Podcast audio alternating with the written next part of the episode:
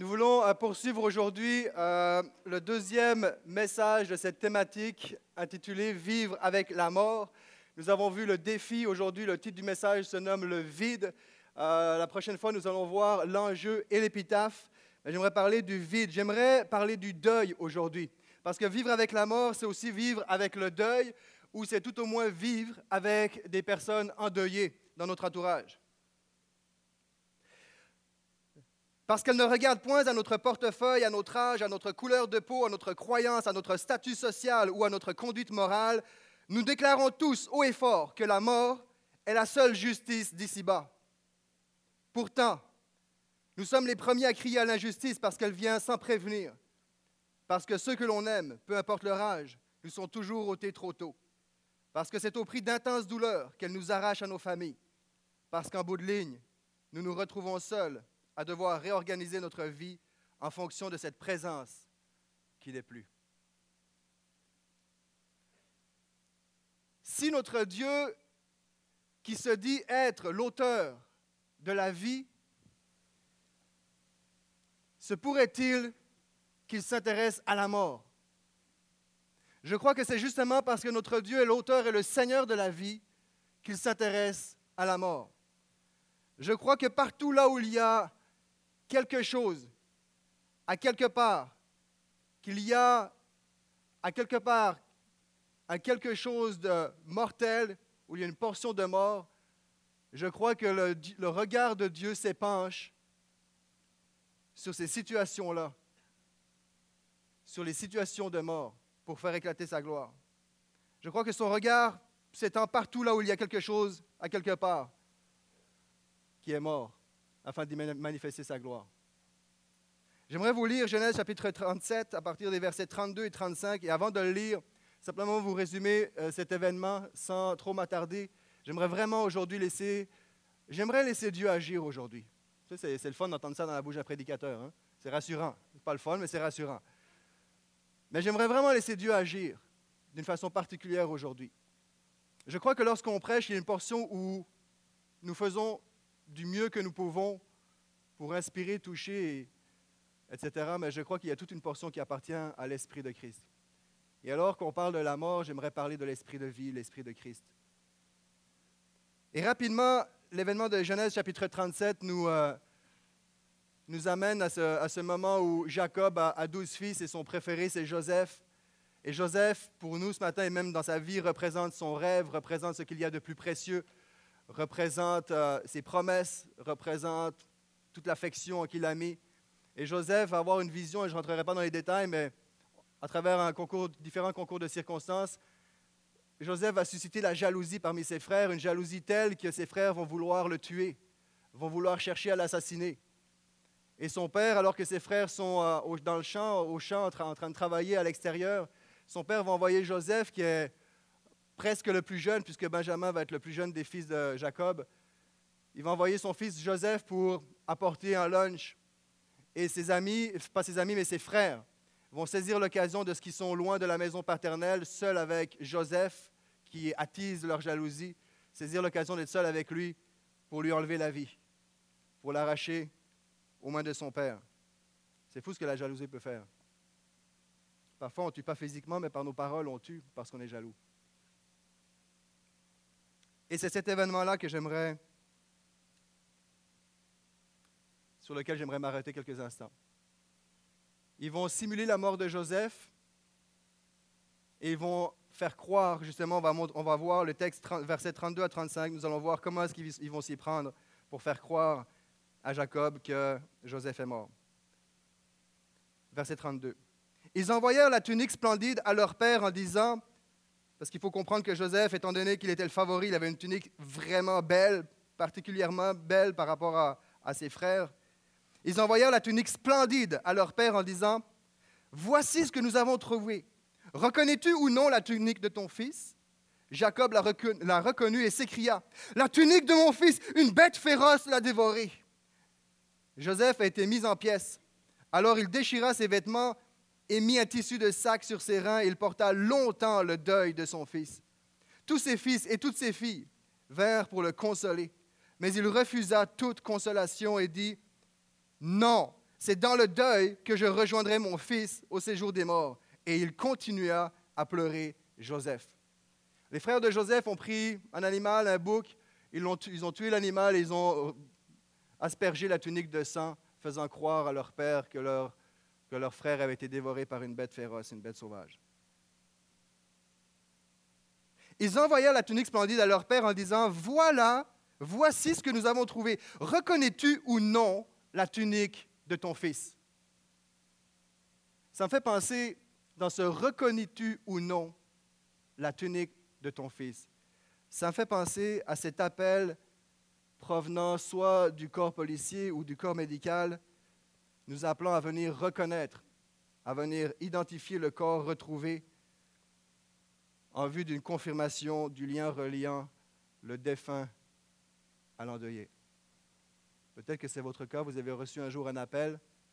On aimerait que vous veniez reconnaître le corps afin de pouvoir l'identifier si vraiment cette personne fait partie de votre famille. Reconnais-tu ou non la tunique de ton fils? Reconnais-tu ou non?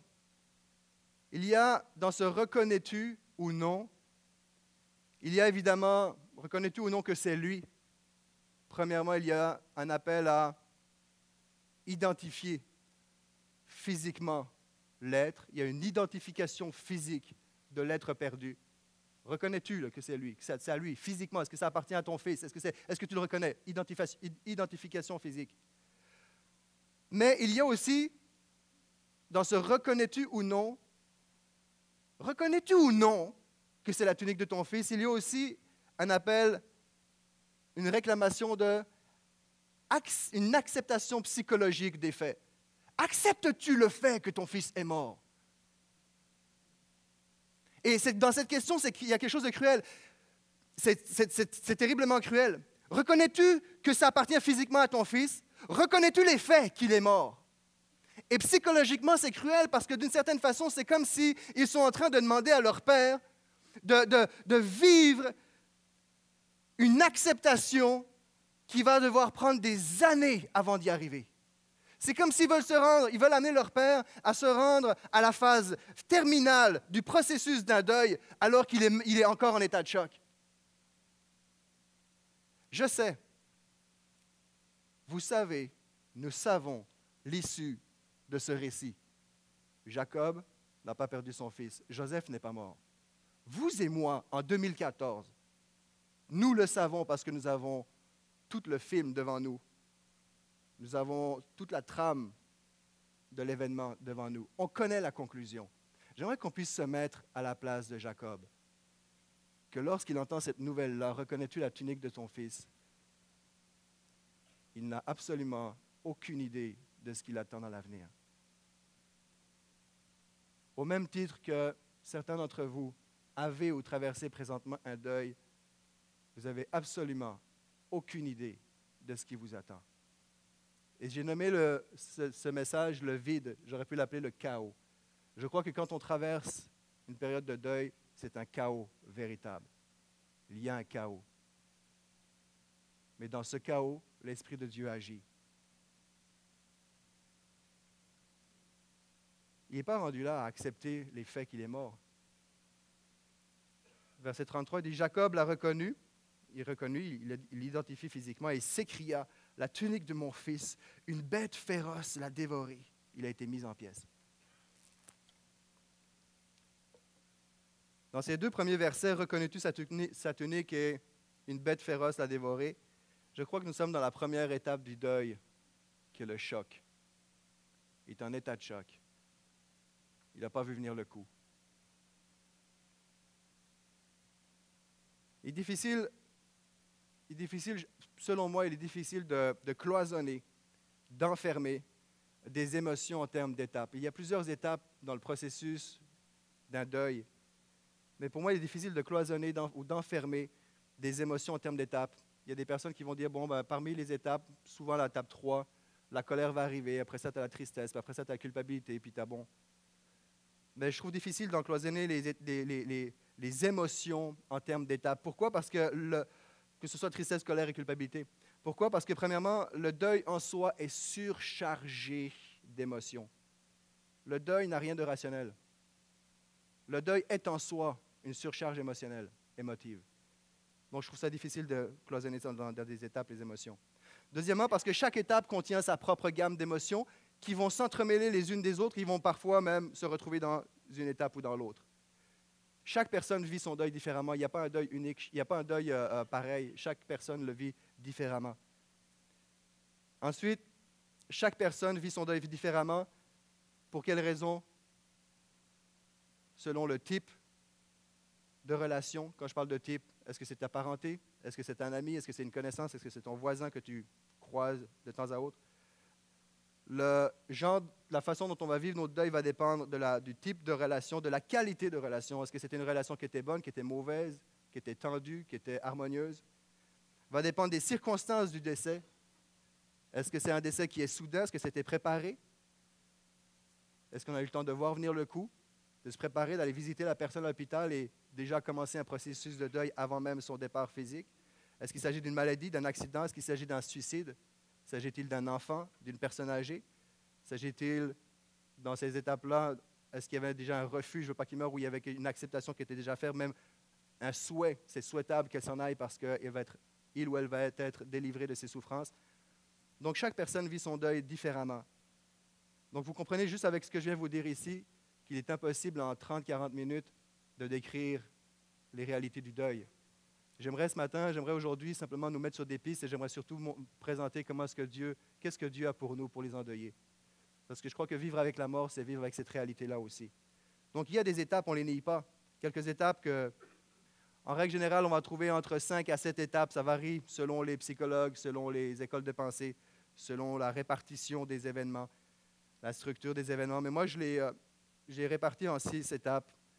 premièrement, il y a le choc dans ce choc, c'est Oh mon Dieu, il ou elle m'a quitté. Mon Dieu, c'est le choc? Deuxièmement, il y a le déni. Non, non, en fait, non, non, ça ne se peut pas. Il n'est pas vraiment parti. Le refus, il y a un déni. Et dans ce déni-là, si vous traversez une période de deuil, l'être humain est bien fait parce qu'il est nécessaire, ce déni. C'est comme euh, euh, une soupape de sécurité, une forme de, de, protection, de façon à être en mesure de d'être fonctionnel dans l'immédiat pour, si ce ne serait que régler les aspects administratifs qui entourent le départ de quelqu'un. Donc, ce déni, il y a un mécanisme de, protection qui se met en place. C'est un mécanisme de protection. Après ça, combien de temps il dure, il faut voir. Mais il est normal. Si vous êtes en présence de quelqu'un qui est dans le déni, essayez pas de la ramener à la réalité s'il n'est pas revenu. C'est normal. C'est ce qui lui permet justement d'être fonctionnel. C'est ce qui fait que des fois, on va arriver dans des salons funéraires ou dans, un moment de deuil, l'événement est frais, puis on va repartir, on va dire ah, il, semble bien vivre ça, il accepte bien. Non, non, ça se peut que ce soit ça, mais en règle générale, il est en mode déni. Et la personne qui le vit ne, le réalise peut-être même simplement pas. Deuxièmement, le déni. Troisièmement, la confrontation. Ça, j'ai pris le terme la confrontation. C'est dans cette étape-là qu'il y en a qui vont parler de la tristesse, de la colère. Moi, j'appelle ça la, confrontation, ou si vous préférez, c'est le réveil des émotions, c'est le renvoi à la réalité. Après le déni, c'est comme, il y a toutes sortes d'émotions. Euh, ça peut être, il va me le payer, l'espèce de bip, colère. Il y, a, comme le déni, puis là, c'est la confrontation, la confrontation des émotions. Les émotions viennent te révéler euh, euh, qu'est-ce qui se passe en, en, dedans de toi. Euh, il, y a, donc, il, va me le payer. Il y a aussi, je vais mourir. Je ne sais pas comment ce que je vais faire pour m'en sortir. Je ne serai plus jamais capable de vivre sans lui ou sans elle. Il y a, une tristesse. On est dans cette confrontation-là. Et, et, ça, c'est là, on est dans le travail du deuil. Il y a le processus du deuil, mais il y a le travail du deuil. Il y a, quand je parle du travail du deuil, il y a, cette dimension où il y a, dans, un, une des étapes dans le processus, il y a un moment donné où tu dois plus être, tu dois passer du, mode passif, tu dois, j'aime pas le terme doit, mais tu, vas passer du mode passif au mode actif et tu vas permettre à cette souffrance de travailler, de faire son œuvre en toi. Et c'est extrêmement douloureux, mais elle est nécessaire. Elle est nécessaire. Il y a la résignation tranquillement, on arrive vers une résignation. Encore une fois, hein, il n'y a pas un deuil pareil, mais juste pour qu'on puisse avoir un portrait général. Dans cette résignation, c'est ah, c'est la vie. Dans le monde chrétien, on entendra des réflexions Dieu est souverain, c'est lui qui a le contrôle. On n'a pas, pas le contrôle sur ces choses-là. Il y a une forme de résignation. Je ne suis pas en train de dire que si vous dites ça en tant que chrétien, vous êtes, vous êtes résigné. C'est possible que vous avez vraiment une soumission, une acceptation qui est faite entre vous et Dieu de ce que vous vivez mais parfois ça va se manifester dans des phrases comme celle-ci. C'est la vie. Résignation. Mais on n'est pas encore dans l'acceptation. Qui est la cinquième étape, il y a une acceptation. Et dans l'acceptation, il y a cette phrase un peu qui peut sortir. En fin de compte, c'est peut-être mieux ainsi. Et là, on commence à voir certains aspects positifs. Et en dernier, il y a ce qu'on appelle la reconstruction. On parle ici de la réorganisation de son environnement, de son fonctionnement. Ben là, je pense que je suis prêt à me remarier. Je suis prêt à recommencer, à poursuivre ma carrière ou à, refaire des projets. C'est la redécouverte, dans cette reconstruction, il y a la redécouverte de ses propres ressources, de son identité. Il y a cette phrase un petit peu qui pourrait dire, ben, là, je commence à envisager à de nouveaux horizons. Six étapes. On le dit en quelques minutes, mais là, là, on est vraiment dans un chaos total.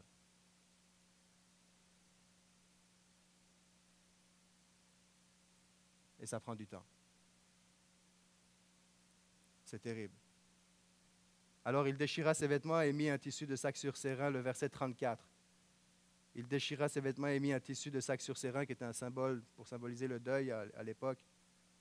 Il porta longtemps le deuil de son fils. Combien de temps? Ça dépend des personnes. J'aimerais attirer notre attention, ça peut être 3, 4, 5 ans. Des fois, on peut avoir des, des flashbacks plusieurs années après. J'aimerais attirer notre attention pour nous qui entourons des personnes qui sont dans le deuil.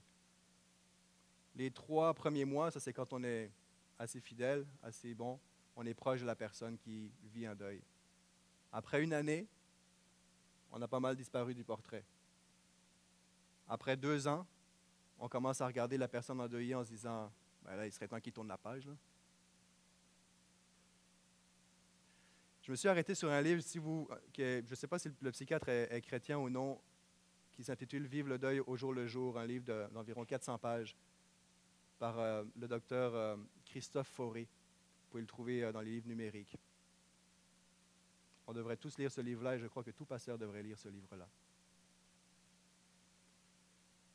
Et une des choses qu'il mentionne, c'est qu'après deux ans dans le fameux tourne la page, on ne réalise pas, mais la personne, elle vit encore dans le deuil, même trois, quatre ans après. Et non seulement elle vit sa propre douleur d'avoir perdu un être cher, mais à cela s'ajoute le regard des autres de ben là, reviens-en là. Et ce qui se passe, c'est que la personne endeuillée s'enferme dans, un isolement personnel alors qu'on ne réalise pas qu'elle rentre chez elle.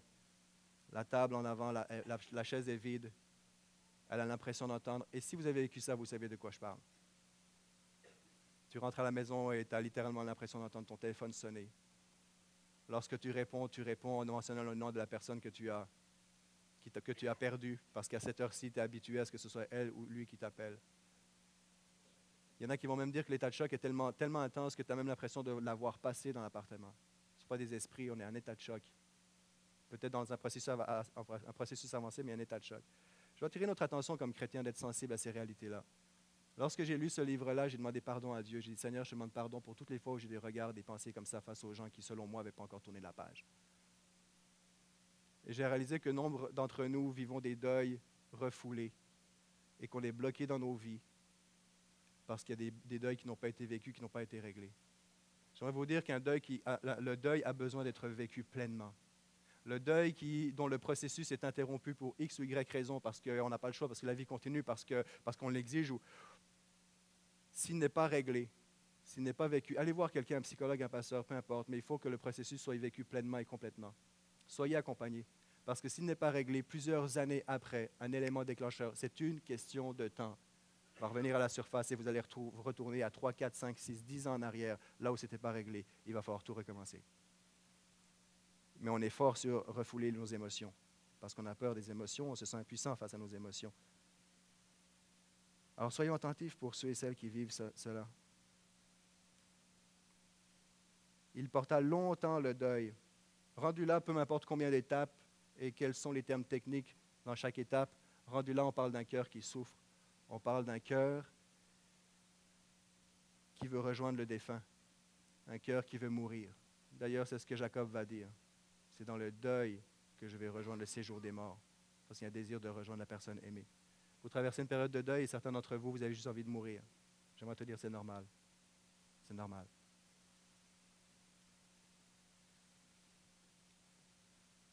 Je ne vais pas trop m'étendre, mais quand même, on a, on a besoin de rituels. On est dans une société où tout va vite. On est dans une, société où, tout va très vite. Il porta longtemps le deuil de son, fils. pardon. Hein, c'est ce qu'un article en France mentionnait les deuils TGV, hein, train grande vitesse. Il faut tourner la page. Il mentionne ceci, que ce, fameux tourner la page qui est chéri par notre soci- société ne, permet pas d'é- d'élaborer notre deuil. On va vite.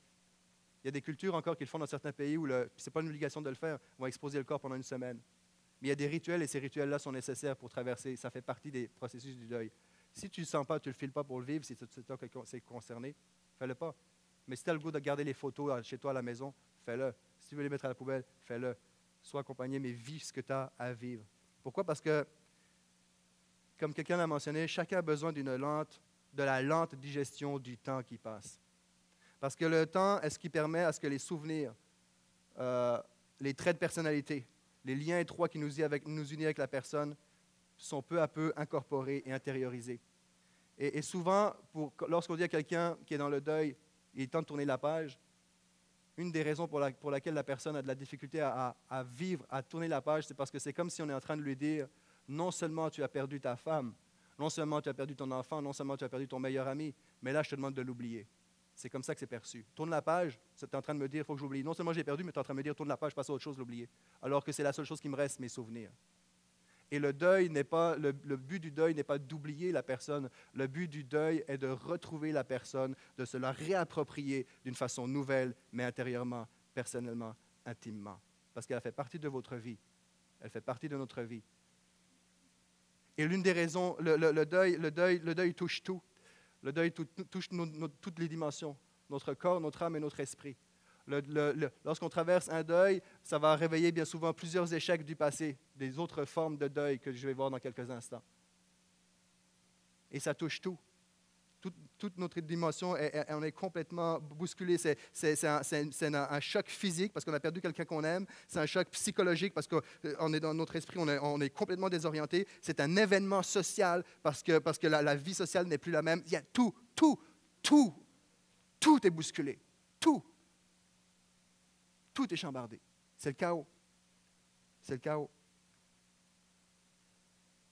Et on a besoin de le vivre, ces choses-là, encore une fois.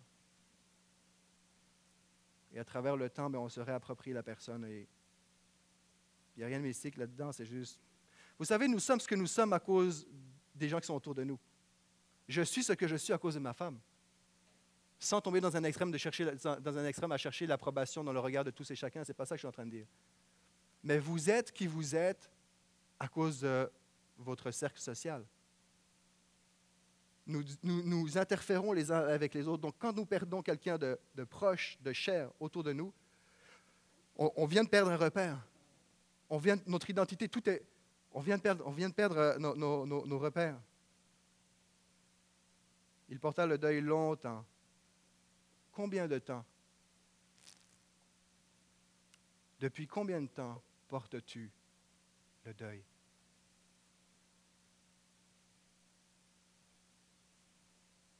Que vous le vouliez ou non, que nous le voulions ou non, que vous écoutiez ce message aujourd'hui en direct au portail Laval à Québec, au Canada, ou que vous le suiviez sur votre tablette dans votre salon, sur votre laptop, ou que vous l'écoutiez ce message, vous écoutiez ce message dans votre voiture, peu importe là où est-ce que nous sommes, dans l'espace temporel du temps, nous avons tous eu un jour à reconnaître une tunique ensanglantée. Nous avons tous eu un Joseph, un rêve précieux que nous caressions. Nous avons tous eu à devoir constater qu'une bête féroce est venue dévorer notre Joseph. Tous. Cette autre forme de deuil, parler du deuil physique, il y a le deuil de la carrière. As fait des études, ministère, carrière, ministère, carrière professionnelle, ministère dans l'Église, pour l'Église. Tu as travaillé dans un domaine qui te passionnait, dans lequel tu t'es investi. Et à travers les années, à travers différentes circonstances, tu ne travailles pas présentement dans le domaine pour lequel tu as tellement étudié et tellement payé. tu te résous à un travail pour vivre et non pas un travail qui te passionne. Pourtant, tu avais étudié. Là, il faut que tu fasses le deuil, le deuil d'une carrière. Peut-être à cause d'une saison qui a changé, peut-être ton âge a avancé, peut-être que tu étais pasteur pendant des années. Aujourd'hui, tu es peut-être ici, aujourd'hui, tu écoutes ce message, soit ici ou ailleurs. Et à cause d'un burn-out, à cause de mauvaises expériences ou d'autres saisons, à cause de circonstances défavorables, tu n'es plus pasteur. Tu as perdu ta carrière séculière. Il y a un deuil qui prend place. Tu as dû la mettre de côté, peut-être pour des choix familiaux. Deuil de carrière, deuil de relation, rupture amoureuse. Tu espérais qu'elle devienne la femme de ta vie, l'homme de ta vie, mais ce n'est pas ce qui s'est passé. Un parent absent, il est vivant, mais il n'est pas là. rejet de ta famille, la trahison d'un confident proche est une forme de deuil. Un membre qui paye sa dette en prison, un membre proche de toi qui paye sa dette en, prison est une forme de deuil. Le divorce de tes parents, une forme de deuil.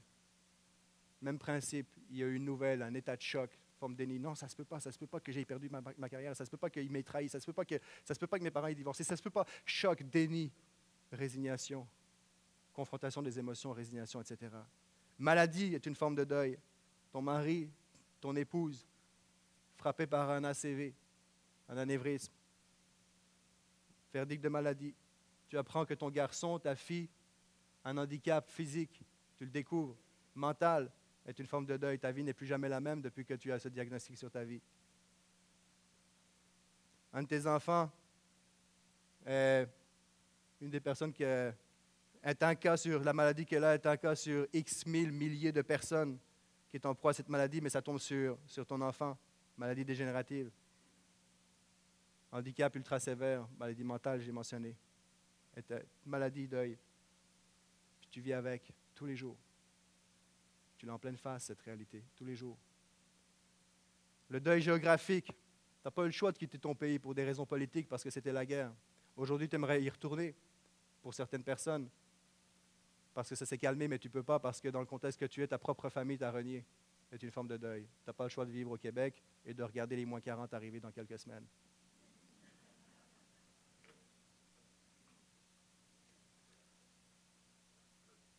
Deuil de saison. Je parle des personnes âgées. Tu es à la retraite.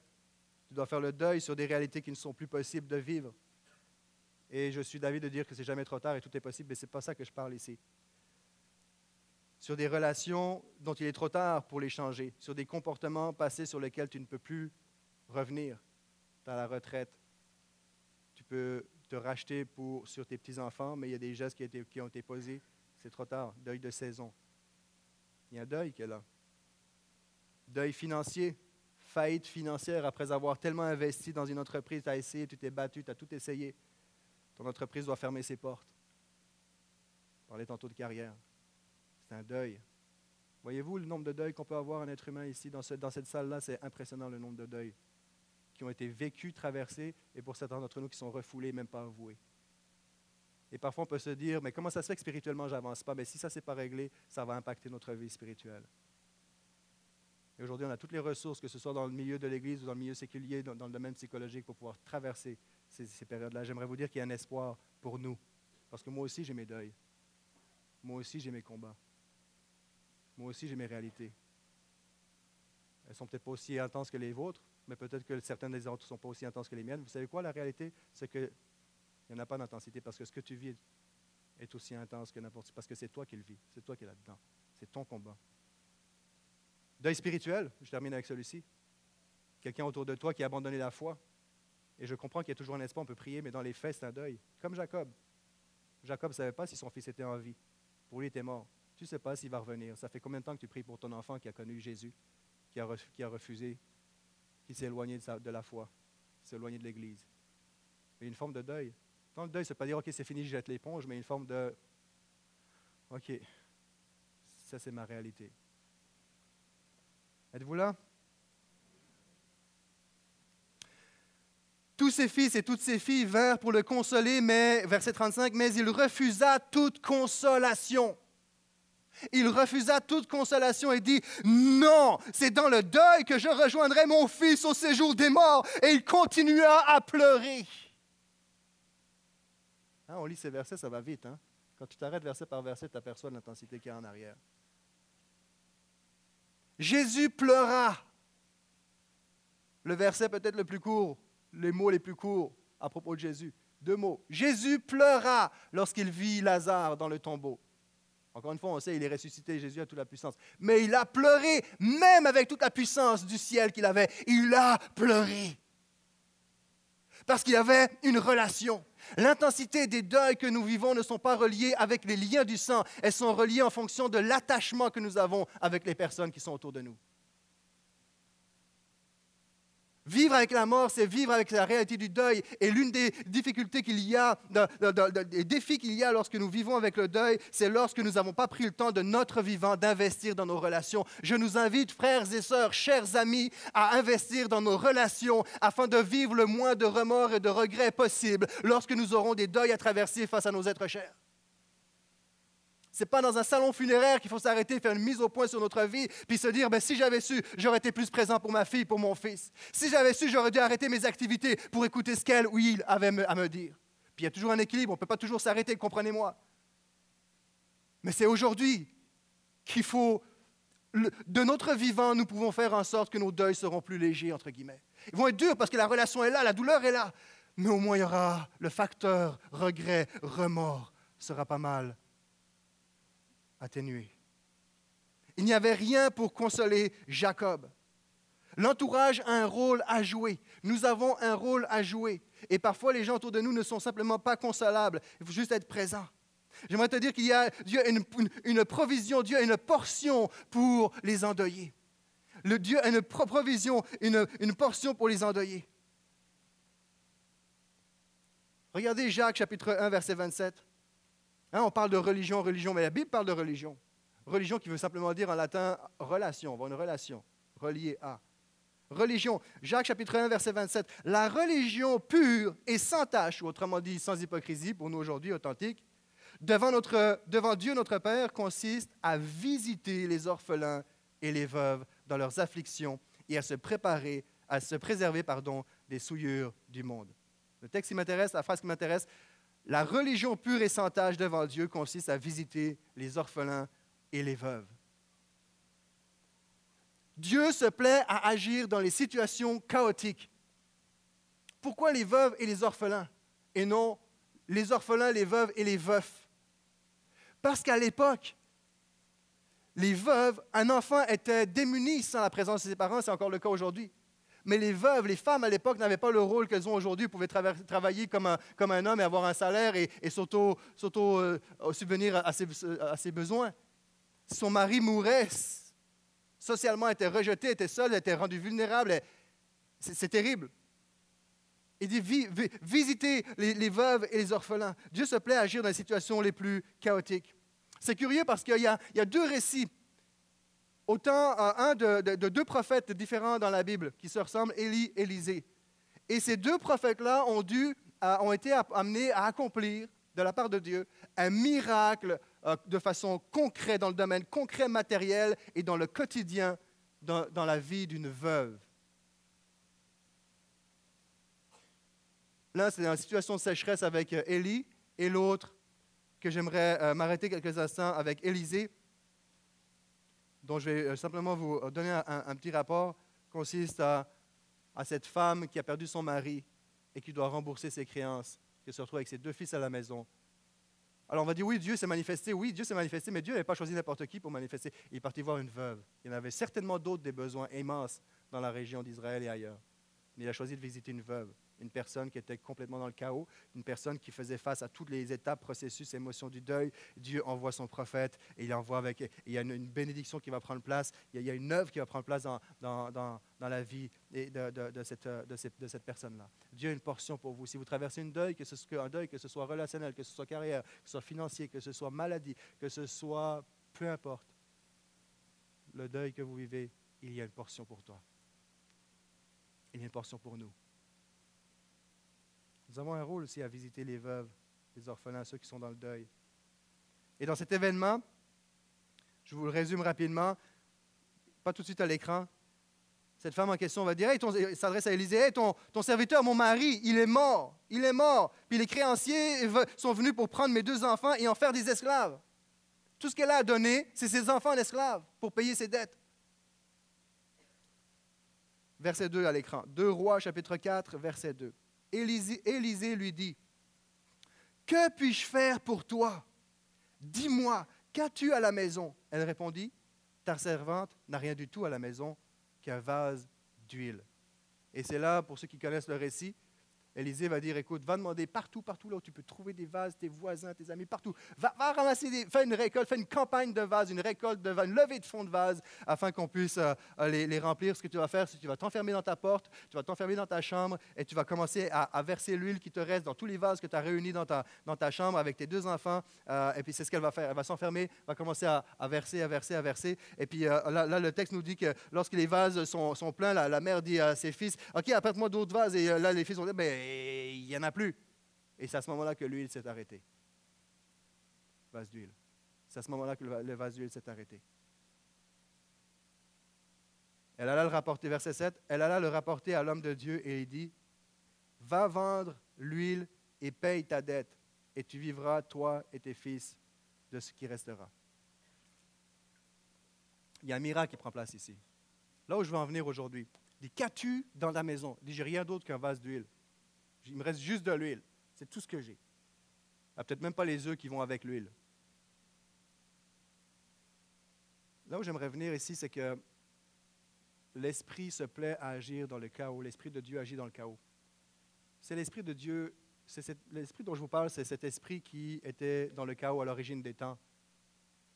Ce chaos qui a précédé la terre, l'univers tel que nous le connaissons aujourd'hui. Et Dieu en a fait l'univers que nous connaissons. Nous avons une consolation pour le croyant qui a perdu quelqu'un qui croyait en Dieu, en Jésus aussi. La consolation de le retrouver, je l'ai mentionné dans le précédent message, survivre avec la mort. Consolation de savoir qu'on va le retrouver. Mais ce n'est pas tout. La consolation que nous avons, ce n'est pas seulement que je vais retrouver mon bien-aimé dans le ciel s'il croit en Jésus, c'est que l'Esprit de Christ est avec moi dans mon chaos. Il est là. Il est présent. Et peut-être, et ça c'est une consolation pour, vous qui avons perdu quelqu'un qui n'est pas croyant, ou tu n'as pas cette consolation de dire, hmm, il ne sera pas de l'autre côté avec l'éternité avec Jésus parce qu'il n'a pas placé sa foi dans le sacrifice de Christ. Tu ne peux pas te raccrocher à cette consolation-là et le deuil devient encore plus dur. Mais il y a pour la personne qui a perdu un non-croyant, un être cher non-croyant, la consolation de ce que l'Esprit de Dieu est avec toi dans ton chaos. Peut-être que vous écoutez ce message et aujourd'hui vous êtes dans un cheminement spirituel et vous n'êtes pas du tout croyant. Puis ben là, il y a une portion pour les croyants, mais moi, je suis un endeuillé non-croyant. J'aimerais, dans quelques instants, laisser la place à Dieu. J'aimerais t'inviter à laisser l'Esprit de Dieu visiter ta vie. Jacques 1,27 nous, nous invite à physiquement nous visiter les uns les autres alors que nous traversons des deuils mais je prie que l'Esprit de Dieu puisse te visiter personnellement dans ta situation, parce qu'il y a une portion pour toi aussi. Le Dieu que nous avons est un Dieu d'amour qui ne laisse personne, personne, personne de côté. Personne de côté. Elle qui n'avait plus d'huile se retrouve à être en mesure d'en vendre. L'huile, dans le Nouveau Testament, représente l'œuvre du Saint-Esprit. Le Saint-Esprit est symbolisé, entre autres, par l'huile. Hein? Ésaïe 61. Car l'Esprit du Seigneur est sur moi, il m'a donné l'onction afin de guérir les cœurs brisés, les corps malades, etc. L'Esprit du Seigneur m'a oint pour guérir. Peut-être que vous avez déjà entendu ce terme dans le milieu des églises, l'onction par-ci, l'onction par-là, l'onction, oh ton onction. Ben, l'onction, c'est simplement en fait une façon de dire, Seigneur, on veut plus de ta présence qui vient nous guérir, vient nous toucher. L'onction, l'onction d'huile. Qu'y a-t-il dans ta maison? J'aimerais te dire qu'ici, dans ce lieu, peut-être même physiquement tu n'es pas là, mais si ta foi est en Jésus, de par ton appartenance à Jésus, j'aimerais te dire qu'il y a, ça fait de toi un homme, une femme, un jeune homme, une jeune fille qui appartient à la maison de Dieu. Et si tu n'en fais pas partie, tu vas pouvoir en faire partie dans quelques instants peux simplement dire déjà maintenant dans ton cœur, alors que je parle, tu n'as même pas besoin d'attendre. Dans ton cœur, déjà maintenant, tu entends ma voix, tu peux tout simplement dire Je n'ai pas tout compris, mais je, comprends une chose c'est que tu es mort à la croix pour mes péchés. Tu m'as aimé tel que je suis. Tu me pardonnes au-delà de qui je suis. Ça ne va pas avec mes mérites. Seigneur, je ne comprends pas tout, mais viens me sauver, révèle-toi, touche-moi. C'est d'un Dieu comme ça que je veux, un Dieu qui se manifeste dans mon quotidien. En ce moment, tu peux faire cette prière dans ton cœur et je te garantis que le Saint-Esprit en ce moment est en train de toucher ton cœur. Je le crois. J'aimerais te dire qu'il y a dans la maison de Dieu, il y a dans la présence de Dieu une huile qui est inépuisée et inépuisable. Qu'y a-t-il dans ta maison? J'aimerais te dire qu'il y a dans la maison de Dieu une huile de guérison, un esprit de guérison, l'esprit de Dieu de guérison qui est inépuisable, inépuisé, que rien ne peut, ne, peut, ne peut étancher. Et la leçon que nous avons, c'est que tant aussi longtemps qu'il y a des hommes et des femmes qui représentent ces vases vides, qui recherchent la présence de Dieu, tu peux devenir ce vase vide à la disposition de Dieu, rempli de cette huile, de, de l'amour, de la consolation, de la provision de Dieu pour quelqu'un autour de toi qui est dans le deuil. Je prie que nous soyons des vases remplis de, l'onction, de, l'huile et de la guérison de Dieu à travers nous. Dieu manifeste sa consolation à travers les uns et les autres, mais au même titre qu'il peut la manifester sans, sans aucune intervention humaine de qui que ce soit. Que puis-je faire pour toi? Provision d'huile dans ce lieu. Comme Jacob, peut-être que tu refuses d'être consolé. Comme Jacob, tu penses que rien ne peut te consoler. Mais sache qu'il y a dans ce lieu, je le répète, il y a aujourd'hui, là où tu te trouves, dans ta voiture, dans ta maison, dans ce lieu, il y a une présence divine qui veut se manifester la présence du Saint-Esprit venu glorifier Jésus-Christ, venu attester que Christ n'est pas mort. Christ n'est pas mort.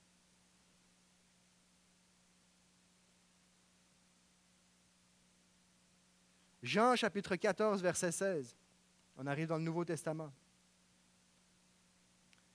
Et moi, je prierai le Père, et il vous donnera un autre consolateur, afin qu'il demeure éternellement avec vous. Le mot-clé ici pour moi, c'est, pour l'instant, c'est éternellement. On parle, Jésus, OK, là, déjà, là, on, a, on, a, quelque chose parce qu'il est, en train, il est en train de dire, ce texte-là est en rapport à son départ. Il va mourir. Est en train de dire à ses disciples, je m'en vais, mais keep cool, la gang. Parce qu'il y a un autre consolateur qui va venir, un autre avocat. Mais ici, moi, ça m'a parlé quand j'ai lu ce texte, dans le contexte de notre euh, série de message plutôt, vivre avec le deuil. je me suis posé la question. L'intensité d'un deuil dépend de la relation, de l'attachement que j'ai avec la personne. Les disciples étaient attachés à Jésus. Là. Et là, je me suis dit, hey, est-ce que ton absence physique, est-ce que j'ai, soif de ta présence comme quelqu'un qui traverse le deuil? Quelqu'un qui traverse le deuil, il va voir le visage de sa femme, de son ami, de son enfant partout dans la foule. Il va le chercher même s'il sait que. Il y a un vide. Est-ce que j'ai ce même vide? Est-ce que j'ai même, disons plutôt, cette même soif de, de me retrouver dans la présence de mon Dieu? Et le texte qu'il leur donne, c'est un texte de consolation.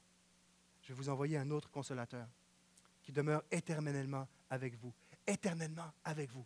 Consolation parce que mes bien-aimés décédés sont dans la présence de Dieu, mais consolation parce que l'esprit de mon bien-aimé, Jésus-Christ, vit éternellement en moi et, et autour de moi. Il est tout le temps là. On parle de l'Esprit éternel qui est là depuis toute création. On parle de l'Esprit de Dieu, l'Esprit de Dieu qui a créé l'homme. Et lorsque j'ai commencé à un petit peu plus comprendre les implications que le deuil pouvait avoir dans la vie d'une personne, dans son corps, dans son âme, dans son esprit, ça vient, ça vient euh, euh, bouleverser, ça vient remuer le passé, ça vient déstabiliser le présent, ça vient insécuriser le, le futur. Là, j'ai dit, Seigneur, le nombre de fois j'ai dit Seigneur, je te prie, tel consolateur, je prie de, consoler telle personne qui traverse dans le deuil. Là, je réalise que le Dieu que nous avons nous, est en train de nous dire, lui qui a tout créé, est en train de nous dire je vous envoie mon consolateur. On parle de Dieu, de celui qui connaît la nature humaine. Et on parle de ce Dieu. Ce n'est pas juste une simple consolation. Il est ce Dieu qui est capable d'aller dans ton corps, dans ton âme, dans ton esprit, dans tes relations sociales, dans ton passé, dans ton présent, dans ton futur, et tantôt un autre consolateur qui va venir, ah, qui va venir vous entourer. Il est le consolateur, le paraclès. Il y a des gens qui vont dire, en fait, ce pas des gens, en fait, précisément, c'est le paracléo. Un autre consolateur, c'est le paracléo. para qui veut dire à côté d'eux, et cléo, appelé. Donc le consolateur, c'est quelqu'un, un, para, paracléo, c'est quelqu'un qui est appelé à marcher à côté de quelqu'un qui est en situation de difficulté, à marcher à côté de quelqu'un afin de l'encourager. L'exemple le plus proche que j'ai pu voir, je suis désolé, mais c'est le CrossFit. Si vous arrivez au CrossFit et que j'ai terminé dernier dans l'entraînement qu'il y a eu, et que vous arrivez cinq minutes après, là, ça fait cinq minutes qu'on m'attend d'arriver, on, espère que j'arrive à un de, de, ma course, puis je rentre dans, le gym, je suis toujours pas là, puis au bout de cinq minutes, là, j'arrive, si vous arrivez cinq minutes après, vous ne serez pas capable de dire qui est le dernier dans la gang, des trois, quatre personnes qui sont en train de terminer. Pourquoi? Parce que la mentalité du CrossFit, c'est que lorsque tu arrives dernier, tu es tout seul en train de faire tes push-ups, par exemple, tu n'es plus capable, ah, ah, tu ne peux plus. C'est pas. J'allais illustrer, mais on va, je veux qu'on aille dans la louange, je veux qu'on aille dans l'adoration. Je vais, le verbaliser au lieu de, l'illustrer. Ce n'est pas une consolation qui dit OK, let's go, Phil, t'es capable, OK, go, go, go, go. Ce n'est pas une consolation qui. C'est pas marcher à côté de quelqu'un qui est en difficulté. C'est, le paracléo, c'est pas ça qu'il est en train de dire. C'est pas OK, go, go, go. C'est pas non plus le consolateur dans cette image qu'on a à l'eau de rose. Allez, non, viens, t'enverrai-moi ça mal. T'as mal à tes petits muscles. Allez, relax. OK, c'est bon, laisse faire ton WOD. Non, non, quand tu rentres, tu fais un WOD. J'ai vu des nouveaux, moi-même, je l'ai vécu. Tu penses, ah, c'est fini, j'arrête. Il y en a, ils voulaient partir. Tu vas où, là?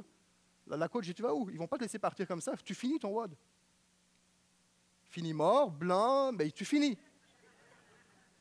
Tu finis. Pourquoi vous ne seriez pas capable de savoir c'est qui? Parce que la façon dont on fonctionne, c'est que la personne qui fait ses, ses push-ups, si on finit avec ça, tu as deux, trois personnes, une, deux, trois personnes, des fois ça arrivait même tout le groupe, dizaines de personnes, ensemble. Eux, ils ont déjà toute leur watts dans leur corps, ils sont essoufflés, ils sont plus capables, ils ont donné tout ce qu'ils avaient, ils sont au bout du rouleau. La consolation, c'est celle-ci. C'est que toi, tu es en train de faire tes push-ups. C'est pas euh, OK, go, c'est pas Oh, ça va aller, arrête. C'est je me mets à côté de toi, puis je pompe avec toi.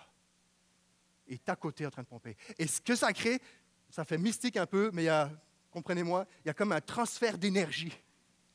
Ça, c'est comme quand tu, chantes à côté de quelqu'un qui a une belle voix, il y comme, euh, as l'impression de bien chanter, tu sais. C'est pour ça que je vis ça régulièrement. mais, ce que ça fait, c'est qu'il y a comme un, transfert d'énergie, ça t'encourage, puis il va à ton rythme. C'est pas, même pas qu'il va plus vite que toi, il va à ton rythme. Et en même temps, il dit OK, tu pousses là, il dit OK, OK, on pousse puis tu passes à travers. Mais avec le Saint-Esprit, c'est que ce, transfert d'énergie, si je peux me permettre, c'est qu'il marche à côté de toi. Tu n'es pas capable de savoir qui c'est qui souffre. J'aimerais te dire que lorsque Dieu dit, j'envoie mon consolateur, il est celui qui marche à côté de toi d'une telle façon qu'un spectateur de l'extérieur ne serait pas capable de dire qui est qui. Et, et le point ici, c'est que le Saint-Esprit souffre avec toi. Jésus souffre et a souffert pour toi et moi, mais il souffre avec toi il vit ta douleur à ton rythme. Il t'encourage. On aimerait ça qu'il nous dise arrête, mais on est dans la vraie vie. Tu ne peux pas arrêter. Il faut que tu passes à travers le WOD de cette vie. Tant bien que mal. On ne peut pas arrêter.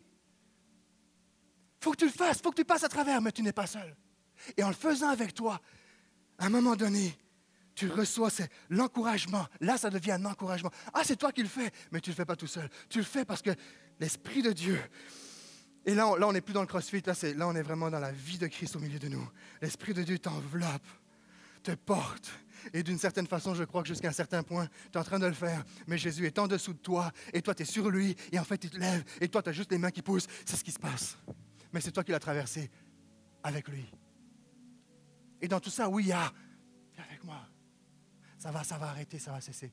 Je ne sais pas quel est votre deuil, frères et sœurs, chers amis, mais je prie que ce matin, l'œuvre de l'Esprit puisse agir. Puisse agir. Je termine avec ce verset, qui est ma prière pour vous. On va rentrer dans, dans un temps de louange. 2 Corinthiens chapitre 1, les versets 2 et 4. Que la grâce et la paix vous soient données de la part de Dieu, notre Père et du Seigneur Jésus-Christ.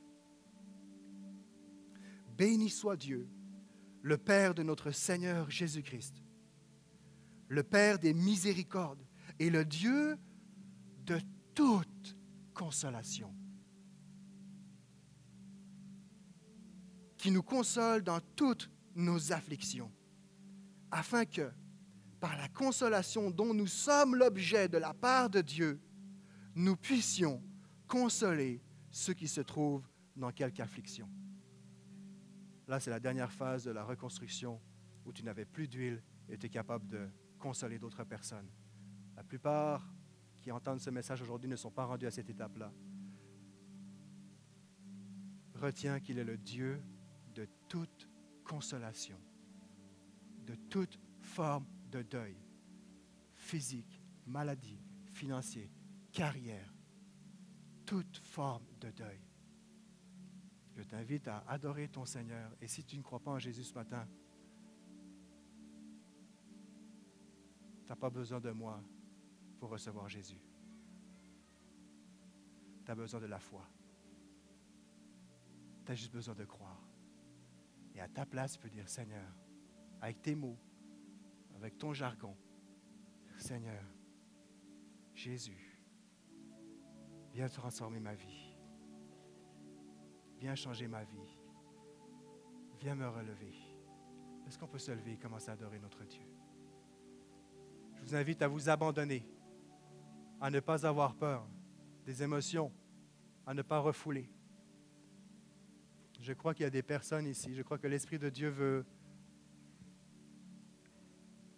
déclencher un début de guérison spirituelle dans votre âme, dans votre être. Pour certains, il veut redémarrer un processus qui a dû s'interrompre pour X ou Y raison, processus de guérison.